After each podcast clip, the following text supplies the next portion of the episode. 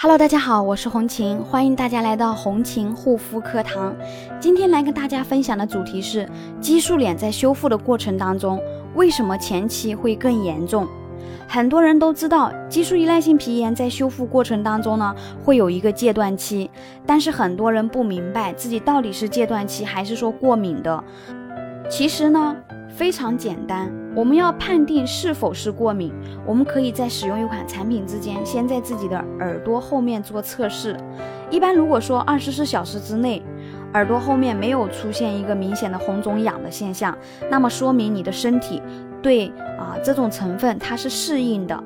那么为什么在你的面部它就会有一系列的反应呢？原因非常的简单，因为你的面部的肌肤已经被激素性产品、药膏。导致面部形成的激素依赖性皮炎，激素它是一种外来的物质，它对于皮肤的免疫力有一定的压制作用，但是它又不能是长期的压制我们皮肤的一个免疫力。也就是说，啊，后期我们在用到激素的时候，慢慢的皮肤饱和了，对皮肤是没有感觉了。那这个时候皮肤基底层的炎症呢，也就是毛细血管那一块会突然的大爆发，就会形成红肿痒。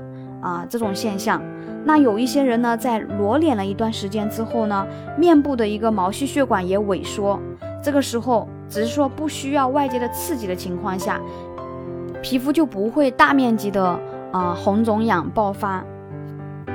那么一用到深层修复类的产品啊，深层修复类的产品呢，它就一定会有一个戒断反应。如果你也是激素脸、激素依赖性皮炎。有什么不清楚的，可以私信红琴幺三七幺二八六八四六零。那么为什么一用到深层修复类的产品呢？激素脸它就会有一个阶段的反应。下一条我们我再给你们讲这个反应的一些过程。好了，今天的分享就到这里，感谢大家的收听，我们下一期再见。